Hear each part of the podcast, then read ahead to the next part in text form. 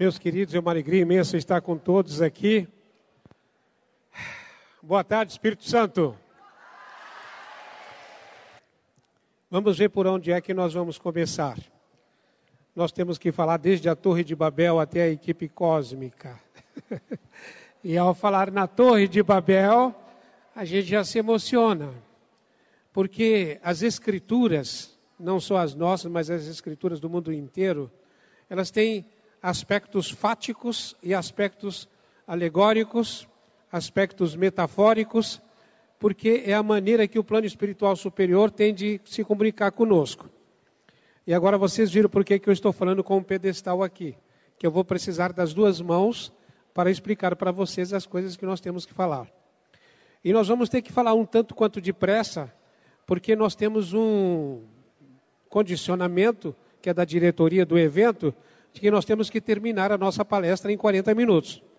E nós não vamos, de jeito nenhum, conseguir falar em 40 minutos tudo aquilo que nós temos para falar com vocês. Mas nós já encontramos a solução para isso e vamos explicar para vocês.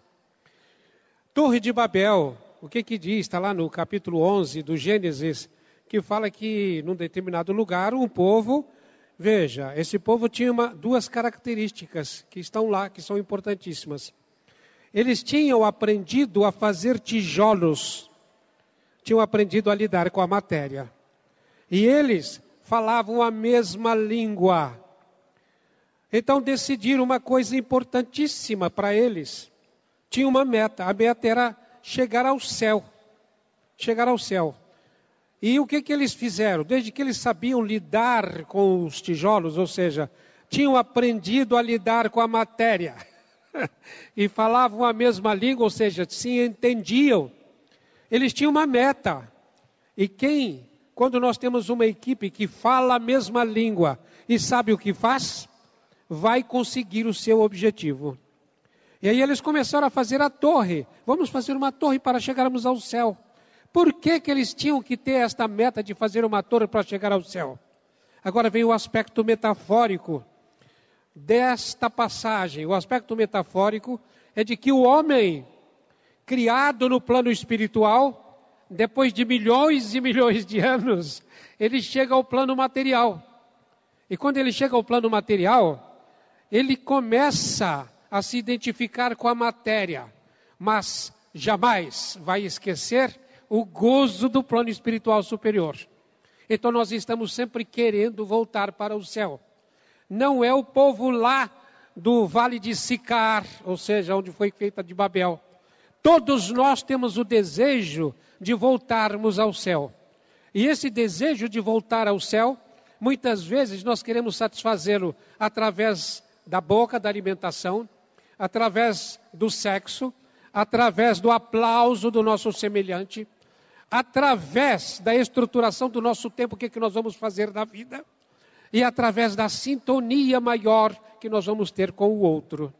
Isto é que um autor de psicologia chama de as cinco fomes principais com as quais nós somos condicionados, as quais nós somos condicionados.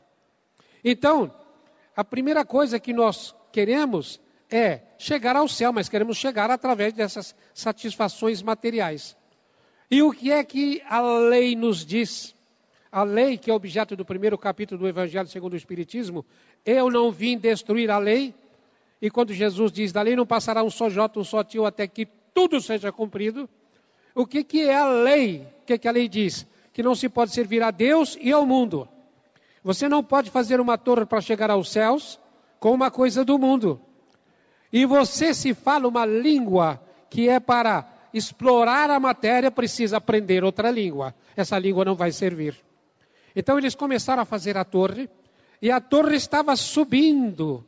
E de repente diz lá que Deus não se agradou disto, e vendo que a torre estava subindo, ele disse: o homem vai ficar igual a nós.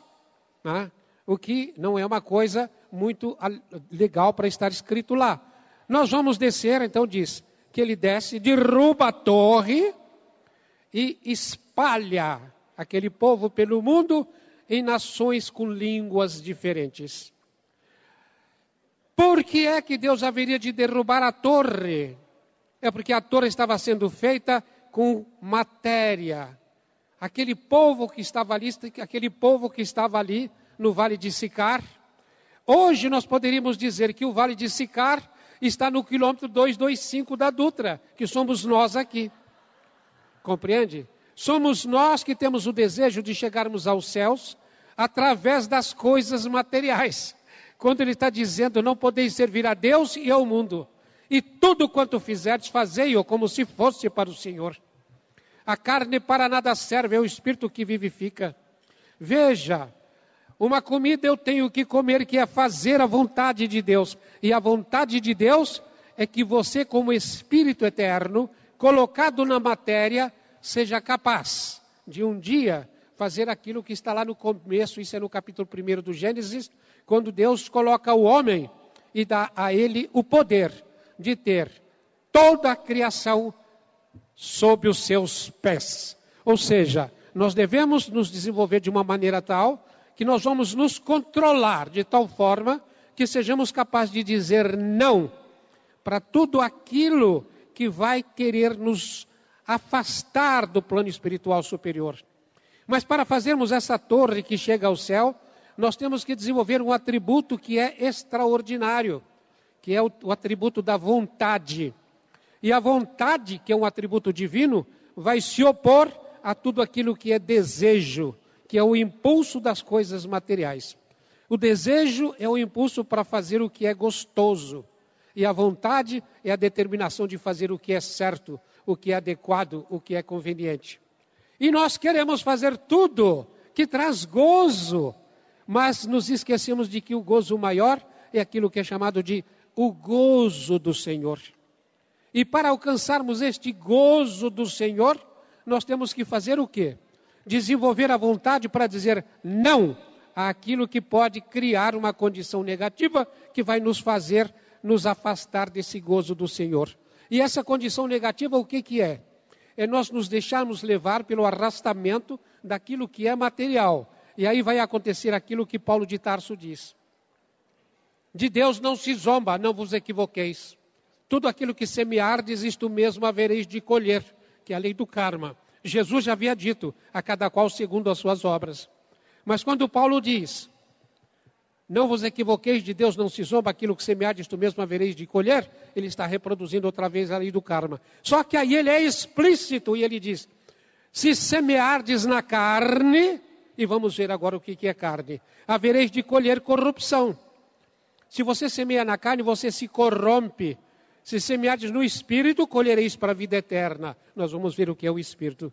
Semear na carne é você fazer contrariando aquilo que Jesus disse que é a lei. E ele disse: da lei não passará um só jota, um só tio, até que tudo seja cumprido. E o que, que é essa carne? Quando nós nascemos aqui, há milhões e milhões de anos atrás, nós éramos só aquilo que diz no capítulo 2 do Gênesis, que da segunda criação, que eu chamo de segunda criação, a primeira é do primeiro capítulo, quando está escrito lá. No sexto dia, Deus cria o homem à sua imagem e semelhança, os cria, macho e fêmea os cria. Ou seja, nós somos espíritos eternos. No prólogo do Evangelho de João está escrito: no início era o Verbo, o Verbo estava com Deus, o Verbo era Deus. Tudo que foi feito foi feito por Ele. Nada do que foi feito sem Ele se fez. E aí diz: e o que foi feito nele era a vida, porque antes existia Deus e a vida era a luz dos homens. Acontece que lá no capítulo 2 do Gênesis está escrito que de repente Deus, que já tinha criado o homem, tinha criado todos os animais, tinha criado tudo, diz lá que não havia no jardim do Éden, não havia nada, porque não havia o homem para o lavrar e cuidar e não havia chovido ainda. Isso nas escolas espiritualistas, escolas esotéricas, ocultistas, não havia chovido ainda, ou seja, não havia feito a precipitação material. A matéria praticamente ainda não existia. Então está dito que Deus faz o quê? Então ele diz: Eu vou criar o homem. E diz lá: Do pó da terra o criou, porque aí chove. Né? E diz lá que não havia chovido e não havia o homem para o lavrar e cuidar. Por isso não havia nada no jardim do Éden. Apesar de tudo estar sido criado e o homem também. Aí vem uma segunda criação. E a segunda é essa que está aqui hoje que nós estamos vendo.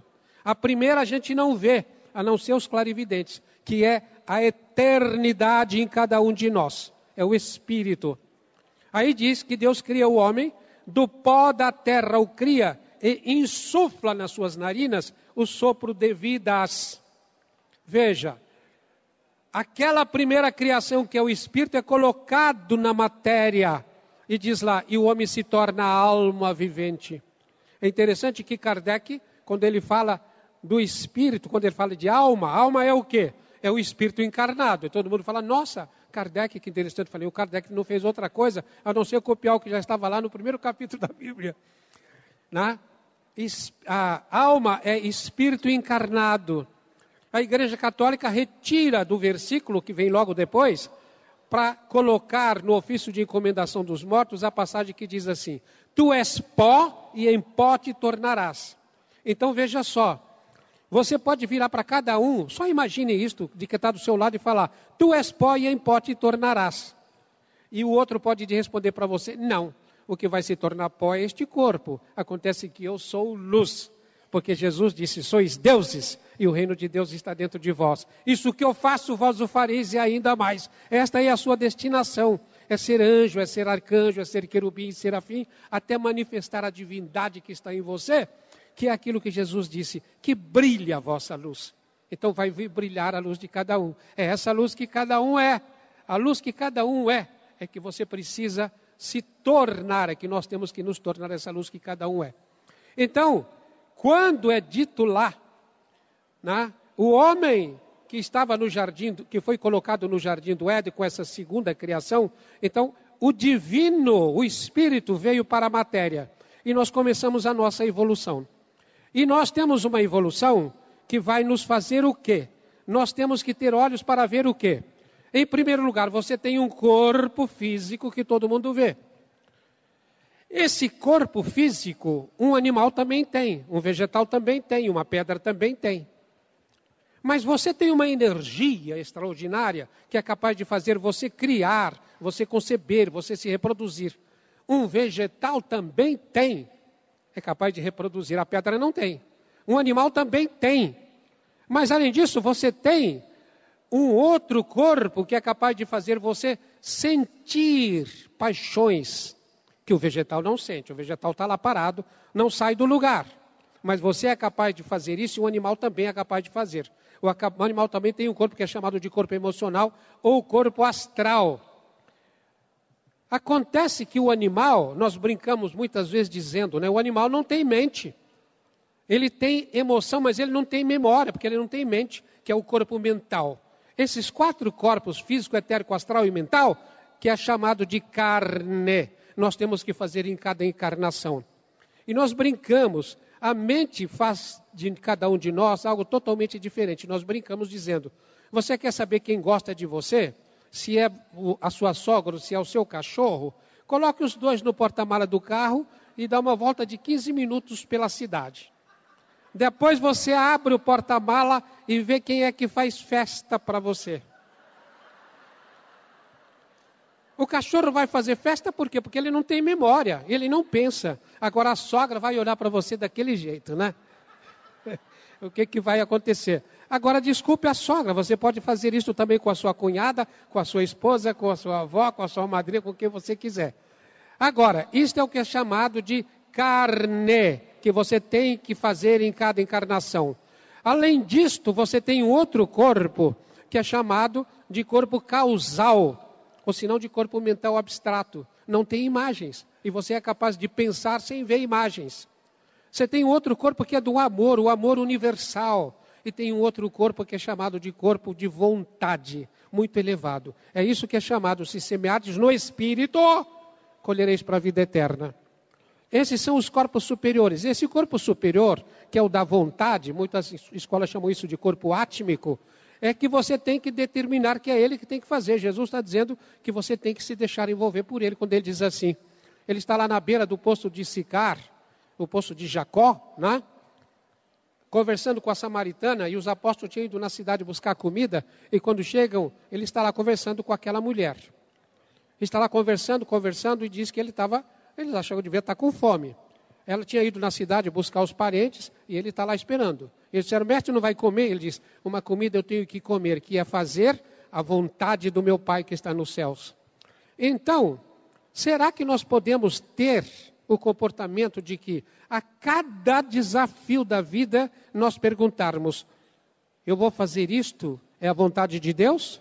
É por isso que ele diz: tudo quanto fizerdes, fazei como se fosse para o Senhor. E dando graças a Deus. Não podeis servir a Deus ao mundo. Fazei tudo como se fosse para o Senhor. Não faça para que os homens te vejam, faça para que Deus te veja. Então, o que é que você teria que fazer? Estar sempre ligado a essa vontade superior desenvolver a vontade. Ele diz mais o seguinte, agora falando de oração. Ele diz: quando orares, não precisar, não, vocês não precisam ficar repetindo coisas. Porque Deus sabe aquilo de que você precisa antes mesmo de você começar a sua oração.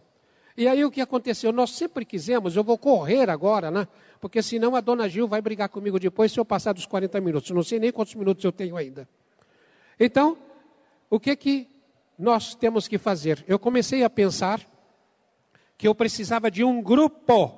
Eu queria fazer um grupo de pessoas que rezassem por pessoas, que a coisa mais importante que nós podemos fazer na vida é aprendermos a falar com Deus, aprendermos a orar. E a falar com Deus, acima de tudo, não é você verbalizar, é você pensar. E o pensar está o pensamento causal, o amor e o átmico, que é a esfera superior. Esse pensamento superior, ou seja, esses corpos superiores, são simbolizados por aquilo que Jesus diz a Tomé, que quando Jesus apareceu e falou para os, os apóstolos, falaram com o Tomé que Jesus havia aparecido, o Tomé não estava presente. Tudo é de propósito. Isto que eu chamo da pauta cósmica. Aí o Tomé diz assim: Eu só acredito vendo, se eu puder tocar e, e ver. Depois Jesus aparece uma segunda vez, num quarto fechado, uma sala fechada, o Tomé estava presente. Ele fala: Vem cá, Tomé, Toca, veja. Aí o Tomé fala: Agora, Senhor, eu acredito. Sim, Tomé, acreditas porque viste e tocastes. Bem-aventurados aqueles que não veem e creem. Por quê? Porque nós temos que passar acima daquilo que é material, acima daquilo que é visível. Então, eu pensava sempre num grupo que pudesse estar sintonizado com esta esfera superior. Até que aparece um amigo, Tiago, muito obrigado, aparece um amigo no meu consultório e fala: Eu vou fazer isso para o senhor. E faz um grupo no WhatsApp que nós chamamos de Anjos Intercessores. Em duas semanas atingiu o número 100, não tem mais lugar. E começou a acontecer verdadeiros milagres dentro do grupo, do grupo. Um pedindo, peço prece para minha mãe que vai fazer um exame assim, e aconteceu coisas maravilhosas. Mas muita gente querendo entrar e sem poder. E aí, o que foi que aconteceu? Por que, que estava acontecendo isso? Porque ensinei para eles, e o ensinamento que eu dei não representa 20% daquilo que nós precisamos saber e que eu vou passar para eles depois, num áudio, num vídeo, que eu vou colocar num site que está sendo feito de anjos intercessores. E eu expliquei o quê? Que nós, o planeta, tem essa parte que eu expliquei que é o físico, o etérico, o astral e o mental. Concreto das imagens que nós estamos vendo. Mas tem a parte que é do corpo causal, que não se vê, mas se pensa. Do amor, ninguém vê. Ninguém pode me dizer, veja só, ninguém vive nos planos superiores, no plano inferior. Quando Kardec pergunta o que é Deus, fala de Deus, ele não pergunta quem, porque quem tem limites e Deus não pode ter limites. Então vem uma resposta causa primária de todas as coisas, inteligência suprema do universo. Desafio quem quer que seja para fazer uma imagem disso. Não tem imagem. Então você não pode pensar em imagens. Bem-aventurados que não veem e creem. Então você precisa passar para essas esferas superiores. E eu expliquei que tem o físico, etérico, astral e o mental. Depois tem o causal, tem o búdico, o átmico, o monádico, o divino. E que Jesus, uma entidade que levou um milhão de anos reduzindo a vibração para vir até nós, para manifestar o amor de Deus para cada um de nós, e que foi como que médium do Cristo que entra nele na, no batismo, e que entra na terra quando da crucificação cai aquele raio, aquele terremoto em Jerusalém, e o sangue dele leva aquela lancetada, o sangue vai para a terra, e a partir daquele momento nós passamos a ser dirigidos de dentro. O nosso planeta passa a ser dirigido por dentro. E aquele ser maravilhoso que diz: Eu sou o pão descido do céu, para dar vida ao mundo, e eu vim para que as minhas ovelhas tenham vida e a tenham em abundância. O Cristo passa a nos envolver. E isso leva com que Paulo de Tarso, por exemplo, diga o seguinte: Não sou eu quem vive, é o Cristo que vive em mim. Ele diz também: Nós somos células do corpo do Cristo e membros uns dos outros. Nós estamos todos ligados. E aí vem o pensamento, basta pensar, você já está ligado. No capítulo 27 do Evangelho segundo o Espiritismo, quando Kardec fala ação da prece e poder do pensamento, ele diz que o pensamento tem um alcance infinito espíritos aqui, espíritos em outros planos, em outros mundos, outros universos. O pensamento tem essa capacidade extraordinária. Quem quiser saber mais, leia o livro Pensamento e Vida de Emmanuel, em que ele explica direitinho essa ação do pensamento. E ele tem uma, uma mensagem sobre oração, em que ele fala exatamente isso. Então eu expliquei para esses nossos irmãos como é que eles podiam fazer preces sem, sem abrir a boca. E é o que eu vou ensinar para todos aqui, né? Fazer prece sem abrir a boca. E eu disse: a coisa mais importante que você faz na vida, sem a qual você não vai sobreviver, você pode ficar sem beber, sem tomar água, sem fazer uma, sem dormir, um monte de coisa, mas uma coisa você não pode fazer: ficar sem respirar. Se ficar sem respirar, morre. É a respiração. E os orientais chamam a respiração uma, um instrumento de você captar prana. E o que é prana? Prana, que é o fluido cósmico, que é a energia, é a energia do Cristo no planeta. Quando Paulo diz assim, nós somos células do corpo do Cristo, nós vivemos no Cristo. Somos células do corpo do Cristo, nós vivemos no Cristo. O corpo do Cristo envolve o planeta. É isso que ele diz: a minha carne é alimento, o meu sangue é vida. A minha carne, ou seja, a minha vibração, e o meu sangue, os meus ensinamentos, são vida. Quem vive da minha carne, quem come a minha carne e os meus e bebe do meu sangue, não terá, não morrerá, terá vida eterna e nem terá sede. Ou seja, nós vamos ter essa planificação das nossas necessidades. Então veja, um oriental, que ele fazendo yoga, ele diz, né? Ele está captando prana e põe prana nas suas células. Mas esse prana, outra coisa não é do que a vibração do Cristo. E quando Emmanuel diz que nós não precisamos falar, lá na, na mensagem dele sobre oração fala isso, o Cristo também fala que não é pelo nosso falar, que Deus sabe o que nós precisamos antes de nós fazermos um pedido. Ele está dizendo, e eu expliquei para esses nossos irmãos, que eles precisam fazer uma coisa fantástica. É só disciplinar a mente. E o que, que tem que fazer? É a respiração.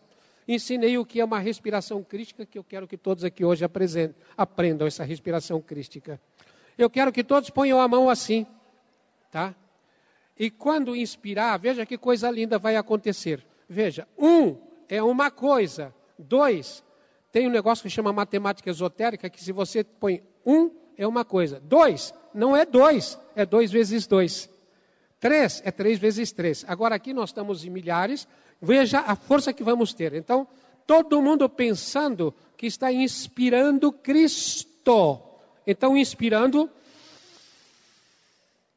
dessa mão, vocês estão com Cristo dentro de você. Agora, expirando Cristo, vamos pôr o Cristo em São Paulo. Cristo. Cristo no Brasil. Cristo. Cristo nos amados da minha residência.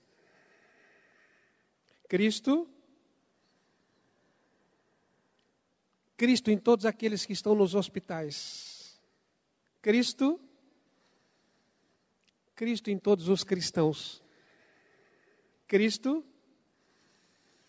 Cristo em todos os diretores da Boa Nova. Vocês perceberam? Então começaram a fazer isto. Então, isto é o que todos começam. Se vocês prestarem atenção, aqueles que tiverem sensibilidade terão notado que a vibração mudou. A vibração mudou. Então, o que é que podem fazer? Fazer esta vibração o tempo inteiro. Vocês não precisam parar para rezar. Vocês podem estar rezando quando estão andando na rua, quando estão dentro do metrô, quando estão dentro do ônibus, quando estão no trabalho, qualquer coisa assim. Parou? Tá? Cristo, Cristo, Cristo, Cristo, Cristo, Cristo. Tragam Cristo. E o que, que vai acontecer se você começar a fazer isto? Você vai ver a mudança que vai acontecer na sua vida. A outra coisa importante, que é uma coisa que eu gostaria muito que vocês tivessem observado, é que vocês estão verificando a velocidade com que eu estou falando. Mas se prestarem atenção, vão verificar que em nenhum momento eu respirei pela boca. Então é importantíssimo aprenderem a respirar pelo nariz.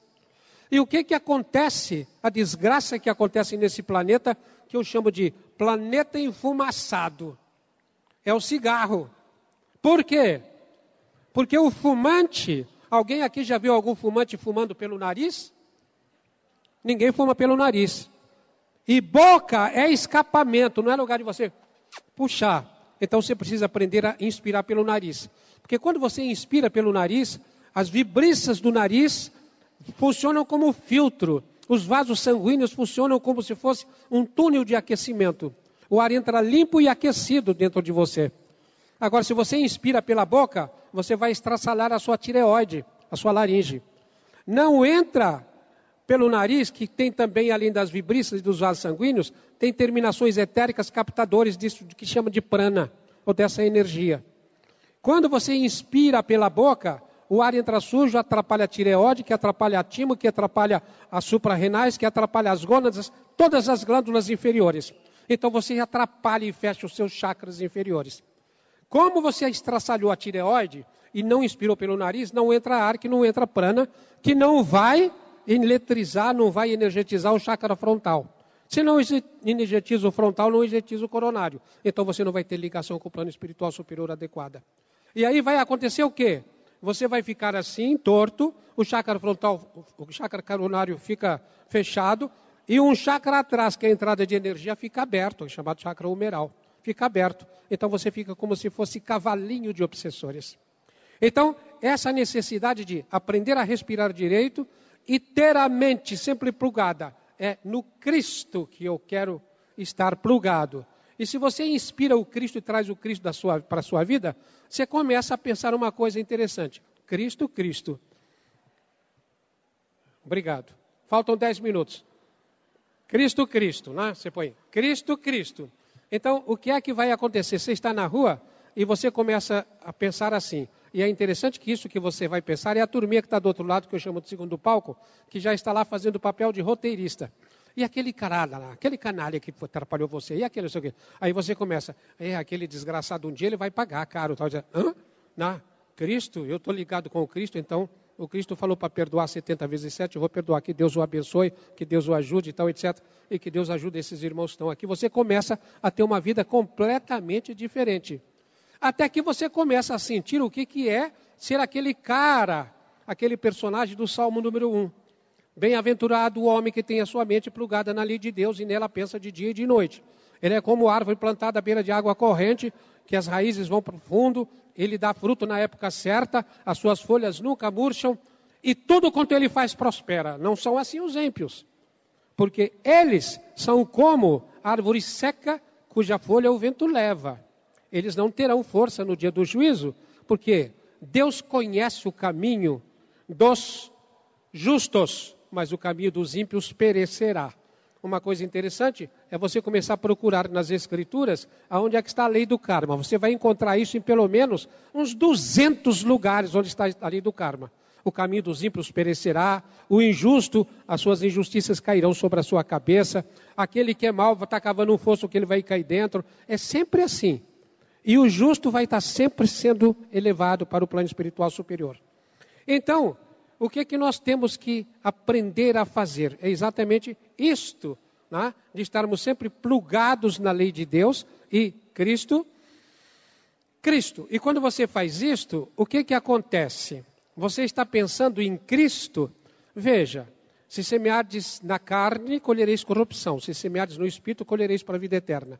O que é semear na carne? Nós falamos, é você fazer contra a lei de Deus. E isso faz o quê? Você corrompe o físico, o etérico, o astral e o mental concreto. Semeou na carne vai ter que corromper. E se corrompeu, você tem que voltar para descorromper. E você volta como? Com limitações. Por que limitações? Veja só, aquele que enterra talento perde. Veja só, o multiplicador de talentos, tá? E o enterrador de talentos. Aquele que multiplicou, a quem tem mais se lhe dará e terá em abundância. Mas aquele que tem, na parábola dos talentos, não tem nada. Porque diz lá que ele tinha os dez talentos, ele diz, eis aqui os seus dez e outros dez que lucrei. Ele ficou com alguma coisa? Não ficou com nada. E depois vem aquele que enterrou, tinha um e enterrou. Diz aqui, eis aqui o seu talento, está entendendo? Está aqui, eu estou entregando porque eu fiquei com medo, fui e enterrei. Ele entregou, também ficou sem nada. Mas aí o que que diz a parábola? A quem tem, mais se lhe dará. Depois diz lá, tira dele o talento e dê àquele que tem dez. Mas como tem dez se ele te entregue tudo? É porque quando nós colocamos na mão de Deus, nós ficamos dono. Você só é dono daquilo que você entrega para Deus. Compreende? Nós não somos donos de nada. A quem não tem, até o que pensa ter lhe será tirado. Você pensa que é dono do seu corpo, do seu braço, da sua perna, dos seus olhos, da sua inteligência, do seu, não, não é, da, da sua fazenda? Nós não somos donos de nada. Então, tudo aquilo que você pensa que é seu pode ser tirado. E por que, que é tirado? É tirado porque foi usado de uma maneira inadequada. E se foi usado de uma maneira inadequada, houve uma corrupção. Corrupção de quê? Do corpo físico, que você usou para fazer isso, do etérico, que é o das energias, do astral, que é da emoção, e do pensamento. Você, ah, isso aqui eu vou fazer, eu vou ficar rico, vou ficar aqui, tal, etc. Não, não ajunteis para vós tesouros na terra, mas no céu, onde o ladrão não rouba, a ferrugem não consome, está entendendo? É lá no céu, quer dizer, juntai para vós tesouros nos céus. E aí você vai realmente caminhar. Se você não caminha e enterra, vai perder. A quem não tem até o que pensa ter lhe será tirado. Vai ser tirado, que é o camarada do festim de bodas, né? que estava lá com a roupa suja. O que é a roupa suja? Roupa inadequada para festa. A roupa inadequada para festa é um perispírito corrompido, com essa corrupção derivada daquilo que a gente fez enquanto estava encarnado. E aí vai ter que fazer o quê? Vai ter que voltar para cá para descorromper. E quando você volta para cá para descorromper, é interessante. E você não está ligado ao plano espiritual superior, você está morto, apesar de vivo. É aquela turminha que, a quem Jesus se referiu, quando ele disse para aquele jovem, que ele falou, vem e segue-me. E o jovem falou, deixe-me ir enterrar meu pai, que terminou de falecer. E ele disse, deixe que os mortos enterrem os mortos. Há duas classes de mortos. Quais os dois mortos? Aquele que tinha morrido fisicamente e aqueles que estavam lá do lado dele, mas estavam ligados na matéria. Não estavam plugados no céu. Não era as pessoas do Salmo número 1. Tem que pensar na lei de Deus noite e dia. Então, estavam ainda semeando de uma maneira tal, semeando na carne para colher corrupção. Eles tinham que aprender a fazer o quê? Tinham que aprender a semear no espírito para colher para a vida eterna. Então, se eles vão colher para a vida eterna, eles não vão ter descorrupção mais tarde. Eles poderão ficar lá. Então, sempre que você estiver no plano espiritual e tiver que voltar para cá para consertar alguma coisa, está morto também do lado de lá, que é a segunda forma de estar morto. Então, como é que você está vivo? Qual é estar vivo? É você estar do lado de cá, plugado na lei de Deus, e do lado de lá, sem corrupção Está entendendo? Sem nenhuma corrupção. Então você pode escolher se você quer reencarnar ou não. E quando você reencarna, você reencarna por amor e não porque você tem uma corrupção. Então, como é que nós podemos fazer, agora que a coisa é importante, né? Como é que você pode fazer para ajudar nessa descorrupção? Como é que você descorrompe? Tudo quanto fizerdes, fazei-o como se fosse para o Senhor. Compreende? Perdoa 70 vezes 7. Anda uma segunda milha. Entrega a túnica para quem te pede a capa. Tá? Aquele dentre vós que quiser ser o maior, seja o servo de todos. Aprenda a servir. Por quê? Porque quando você serve, tudo aquilo que você faz para o seu semelhante será devolvido a você numa medida cheia e recalcada. Então, quando você dá uma energia qualquer para o seu semelhante, se você dá 10 itens de energia de grau 5, o plano espiritual vai colocar em você 10 itens de energia de grau 5,1 ou 5,2 ou de 6. Ou seja, você vai crescendo sempre, vai melhorando. Então a coisa mais importante é você começar a agir de uma maneira tal que você comece a descorromper os seus organismos, os seus corpos. Muitas vezes nós explicamos para pessoas, por exemplo, que estão com um problema de câncer. E nós explicamos: olha, qual é a etiologia espiritual do câncer? As células são aquilo que nós chamamos de elementais conscienciais. É como se tivesse consciência. E a gênese espiritual do câncer é a insubmissão. É você não quer, não quero nem saber da vontade de Deus, eu faço a minha. Então chega um momento que vai acontecer o quê? Uma célula sua diz assim: "Ah, essa anta aí não faz a vontade do Senhor dele, eu também não vou fazer. Eu vou me reproduzir da maneira que me dá na cabeça. E começa a ser uma célula que se reproduz de maneira diferente no seu organismo, então é uma neoplasia. O médico pega e vê lá que essa tela se torna extremamente agressiva e ele vê um monte de células de defesa mortas. Ele diz: tem uma infecção. Então, quando você começa, o que que eu estou sendo insubmisso? O qual é a submissão? Faça o outro que você quer que faça a você. Viva para servir. Aquele que quiser ser o maior, seja o servo. Não julgue ninguém, porque você vai ser julgado da mesma moeda. Faça o outro que você quer que se faça a você. À medida que você usar para julgar o outro, você vai ajudar para, a fazer você. É sempre assim. Então, o que, que nós temos que fazer? Nós temos que fazer esta energetização de caminharmos para a cristificação da nossa vida. Através de quê? Disso que eu chamo de respiração crística. Agora vem o mais importante, falta provavelmente agora um minuto, um minuto e meio, eu esqueci disso. No site Anjos Intercessores, vai ficar ligado ao site da Boa Nova. E nós vamos abrir para todo mundo. E esse site vai ter uma página em Esperanto, que eu não tive tempo de pegar aqui, tem uma bandeira de Esperanto aqui atrás para mostrar para vocês, que é aquele negócio de uma só língua. Compreende? Sabe o que faz e falavam a mesma língua. Então, não vai haver um só rebanho e um só pastor, enquanto nós não aprendermos a falar a língua do amor, que é a língua do Evangelho do Cristo, e não termos uma língua que nós sejamos capazes de nos comunicar com todos os nossos irmãos. Então, neste site, Anjos Intercessores, que vai ficar ligado à Boa Nova, e que eu aconselho vocês, anjosintercessores.com.br, vocês podem entrar depois, e está lá para se filiar, para se tornar alguém que queira pedir orações, pode pedir, mas vai ter também um, um pedido. Você está pedindo oração, quer ser anjo, quer aprender a orar pelos outros, então você pega e faz o seu cadastro e vai ser mais um anjo. Então vai ser o nosso colaborador.